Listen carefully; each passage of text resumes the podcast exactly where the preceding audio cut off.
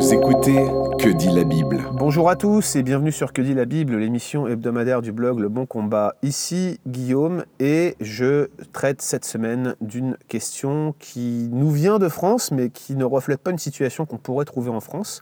Voici la question, euh, que faire lorsqu'un homme polygame se convertit? Quelle épouse doit-il garder? Alors vous voyez déjà un présupposé dans la question, c'est qu'il y aurait une épouse à garder et des autres qui ne seraient pas à garder en cas de polygamie et vous allez voir c'est pas si évident. Je dois dire avant toute chose que je n'ai jamais été confronté directement à ce problème mais j'ai déjà abordé la question en off et aussi sur le groupe Transmettre euh, avec mon ami Benjamin, Benjamin Short qui est missionnaire en Afrique de l'Ouest et qui lui a été confronté à ce genre de situation et qui m'a quand même remis en question sur certains de mes présupposés. Et vous allez le voir, il y a quand même des choses qui doivent être dites au sujet du traitement de situations comme celle-ci. Première chose que je voudrais rappeler, avant même d'aller répondre à cette question, c'est que la polygamie n'a pas l'approbation des textes bibliques.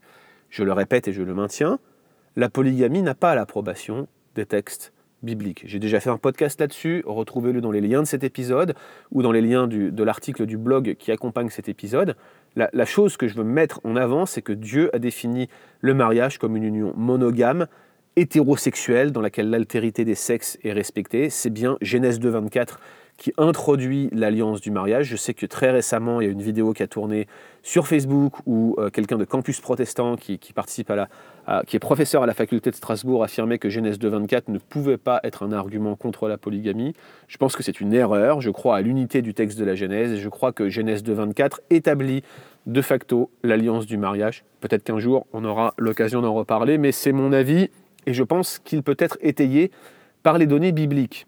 Je rappelle aussi que la polygamie est introduite euh, avec l'histoire de Lémec, qui est bien sûr extrêmement négative, euh, issue de la descendance de Caïn, et qu'elle est toujours présentée négativement dans les sections narratives euh, de l'Ancien Testament.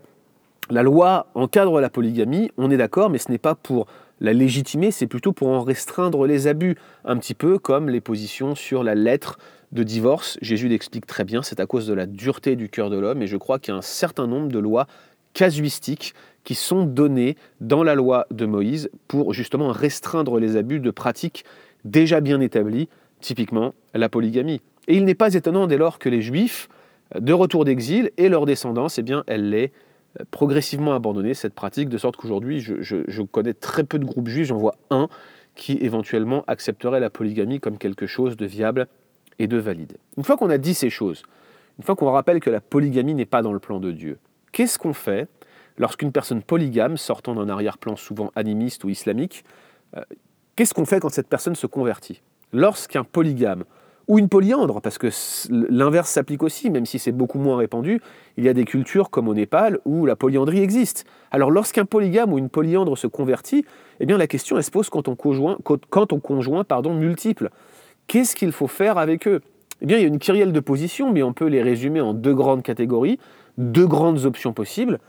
La première, c'est que le polygame garde l'ensemble de ses conjoints et viennent leur assurer euh, leurs besoins physiologiques, se nourrir, se loger, se vêtir, mais aussi leur sexualité. Je me rappelle, il y a quelques années, avoir discuté avec encore une personne qui, est, bien impliquée dans la mission, c'est Sylviane Odon, qui, réagissait très fortement quant à la position qui consisterait à dire que euh, l'homme ne doit garder qu'une seule femme pour sa sexualité, même s'il doit subvenir aux besoins des autres, pour elle, c'était impensable que les femmes soient privées de ce droit sexuel. Vous voyez, c'était sa, réaction. Et sur le coup, personnellement, j'avais été, je veux dire, euh, surpris de sa réaction, mais vous allez le voir, je la comprends un peu plus maintenant et je pense qu'elle a une réaction biblique. On va y venir. La deuxième option, ou le deuxième faisceau d'options, eh c'est que le polygame garde un seul conjoint avec lequel il aura des relations conjugales, mais qu'il subvienne à leurs besoins, à tous les autres, même avec, ceux, avec, même avec celles pardon, avec lesquelles il n'aurait plus de relations sexuelles.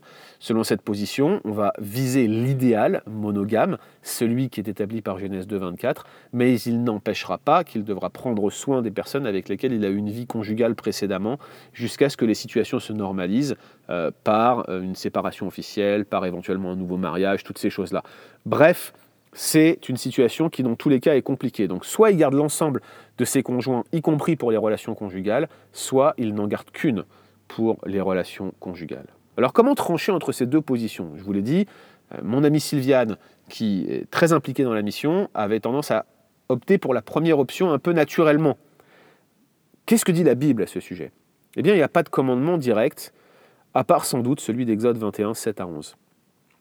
Voici ce que dit le texte. Lorsqu'un homme vend sa fille pour qu'elle soit servante, elle ne sortira pas comme sortent les esclaves. Notez euh, l'altérité entre, enfin, la similarité pardon, entre servante et esclave. L'homme qui vend sa fille pour qu'elle soit servante, il la vend pour être esclave, esclave concubine. Le texte dit si elle ne plaît pas à son maître, alors qu'il se l'était destiné, il fera en sorte qu'elle soit dégagée, mais il n'aura pas le droit de la vendre à un peuple étranger après l'avoir trahi. Je fais encore une pause ici. Notez que le fait de se séparer de son esclave concubine est décrit comme une trahison par la loi casuistique. C'est quand même notable. S'il la destine à son fils, dit le texte, il agira envers elle selon le droit des filles. S'il prend une autre femme, il ne diminuera en rien la nourriture, le vêtement et le droit conjugal, c'est-à-dire le droit sexuel de la première. S'il ne fait pas pour elle ces trois choses, elle pourra sortir sans rien payer, sans verser d'argent. Vous vous souvenez, il y avait un principe de libération des esclaves, l'année du jubilé, et les libérations anticipées étaient contre rémunération. Ici, s'il faillit à un de ses droits, elle pouvait sortir sans rien payer, sans verser d'argent. Donc on a ici le cas d'une femme réduite en esclavage, a priori par son propre père, pour être vendue comme une sorte d'esclave concubine, situation dramatique, mais qui existait souvent pour des raisons économiques d'ailleurs. Si cet homme prend une autre femme, eh bien il y a certains droits qu'il ne peut retirer à cette femme. Notez que le droit de cette femme ne consiste pas simplement en besoins physiologiques de type nourriture ou vêtements, mais il y a également un droit conjugal, c'est-à-dire un droit à des relations sexuelles. Et on en revient à l'opinion de mon amie Sylviane. A priori, elle avait des arguments bibliques pour défendre sa thèse. Alors, comment est-ce qu'on tranche eh bien, l'option 1, celle de garder euh, euh, toutes les concubines et d'avoir des relations sexuelles avec elles toutes, semble conforme aux prescriptions civiles données aux enfants d'Israël, et elle semble correspondre en tout cas à ce que la loi casuistique, à ce qui était fait pour, pour encadrer les éventuels abus. Et vous avez vu que l'abus est, presque clairement mentionné. Le fait de rejeter une femme qui vivait sous notre toit à cette époque-là, enfin qui vivait sous ton toit à cette époque-là, quand bien même c'était le fruit de la polygamie, eh bien ça aurait été une trahison. Donc on ne peut pas s'en séparer comme ça, quoi qu'il arrive. L'option 2, euh, celle qui consiste à arrêter d'avoir des relations sexuelles avec l'ensemble des femmes du, de la relation polygame sauf une, eh bien cette option 2, elle semble vouloir effectuer un retour à l'idéal créationnel de Dieu. Alors évidemment, je suis plutôt en faveur personnellement de l'option 2, mais je note que ça ne peut pas se faire en un claquement de doigts, ni déboucher sur l'abandon des femmes en question, et j'inclus ici euh, la notion d'abandon sexuel sur laquelle j'ouvre une porte à la réflexion. Ça ne se fait pas comme ça. Et il ne semble pas que la Bible considère que, que l'abandon sexuel soit moins pire que l'abandon financier. Ça, c'est une réaction très, très occidentale que nous avons ici. Donc même si je suis d'accord avec l'option 2, je, je pense qu'il faut garder cette petite porte ouverte dans nos têtes en nous disant attention, il n'y a pas de solution toute prête sans dégâts à ces situations-là. Du coup, j'aimerais conclure avec quelques conseils pratiques. Premier conseil, quelle que soit l'option choisie, veillez à ce que personne ne reste sur le carreau. Et c'est particulièrement le cas dans ceux qui, comme moi, adhèrent à la deuxième option. Si vous conseillez à un homme de se séparer des femmes, sauf une, euh, en tout cas de manière conjugale, qu'il n'ait plus de relation conjugale avec ses, épouses dans la relation polygame et qu'il n'en garde qu'une seule, même s'il les entretient financièrement, dites-vous qu'il y a des personnes qui vont rester sur le carreau. Et j'ai envie de vous dire, comme sur les questions de type divorce-remariage, j'en connais certains qui sont extrêmement remontés et qui font beaucoup plus de mal que de bien par leur positionnement dogmatique. Néanmoins, on a ici des situations qui sont souvent dramatiques et qui ne peuvent pas se régler en un claquement de doigts. Vous arrivez dans un village, vous avez un homme qui a quatre épouses, elles sont toutes dépendantes de lui à la fois pour leur droit conjugal, pour la vie de leurs enfants, pour, tout ce qui, en découle, on ne peut pas arriver euh, comme ça et, solliciter à une personne d'abandonner ses épouses sous prétexte de conversion. Ça ne se fait pas en un claquement de doigts. Il faut se souvenir que nous avons besoin peut-être d'aller doucement et de ne pas imposer trop rapidement nos carcans sur ce sujet-là. Deuxième chose, chaque situation doit être analysée individuellement et dans son contexte. De même, je crois que ça rejoint un peu ce que je disais à l'instant, il faut parfois faire preuve de patience pour laisser le temps aux intéressés de tirer toutes les conséquences d'une conversion. Encore une fois, ils sont appelés à un marathon, pas un sprint. Ne, les encouragez pas à aller trop vite, à tout casser, alors que peut-être avec un peu de temps, on peut préparer, je veux dire, la sortie d'une relation polygame. En tout cas, moi, c'est comme ça que j'avancerai et j'irai, j'aurais plutôt tendance à aller doucement. Puis dernier point, et je pense que si vous êtes armé de cet esprit-là, ça pourra vous aider à traiter ces situations-là. N'oubliez pas que vous n'êtes pas meilleur que ces personnes et que c'est parce que vous êtes au bénéfice d'une morale judéo-chrétienne que vous avez certainement pu éviter la polygamie. Si vous aviez grandi dans une culture similaire à la leur, probablement que vous auriez, peut-être, je ne veux pas le dire avec assurance, mais c'est probable que vous auriez probablement contracté une relation polygame.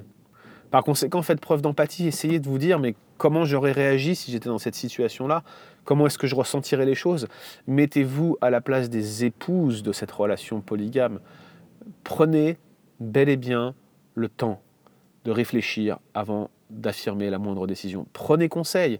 Et j'espère sincèrement, j'appelle de mes voeux à ce qu'il y ait des réponses à, ce podcast. Je sais que mon ami Benjamin Short, que j'ai mentionné en début d'épisode, n'est pas forcément d'accord avec ma conclusion ici, mais je sais aussi la manière dont il fonctionne dans l'église qu'il a implantée. Il aura peut-être une réponse à donner et il est le bienvenu. Je, l'invite sans problème un prochain épisode s'il veut donner son avis ou à écrire un article sur notre blog. J'apprécierai vos réactions, particulièrement sur ce sujet difficile, mais souvenez-vous, le maître mot est et demeurera toujours empathie. Retrouvez d'autres épisodes sur www.leboncombat.fr.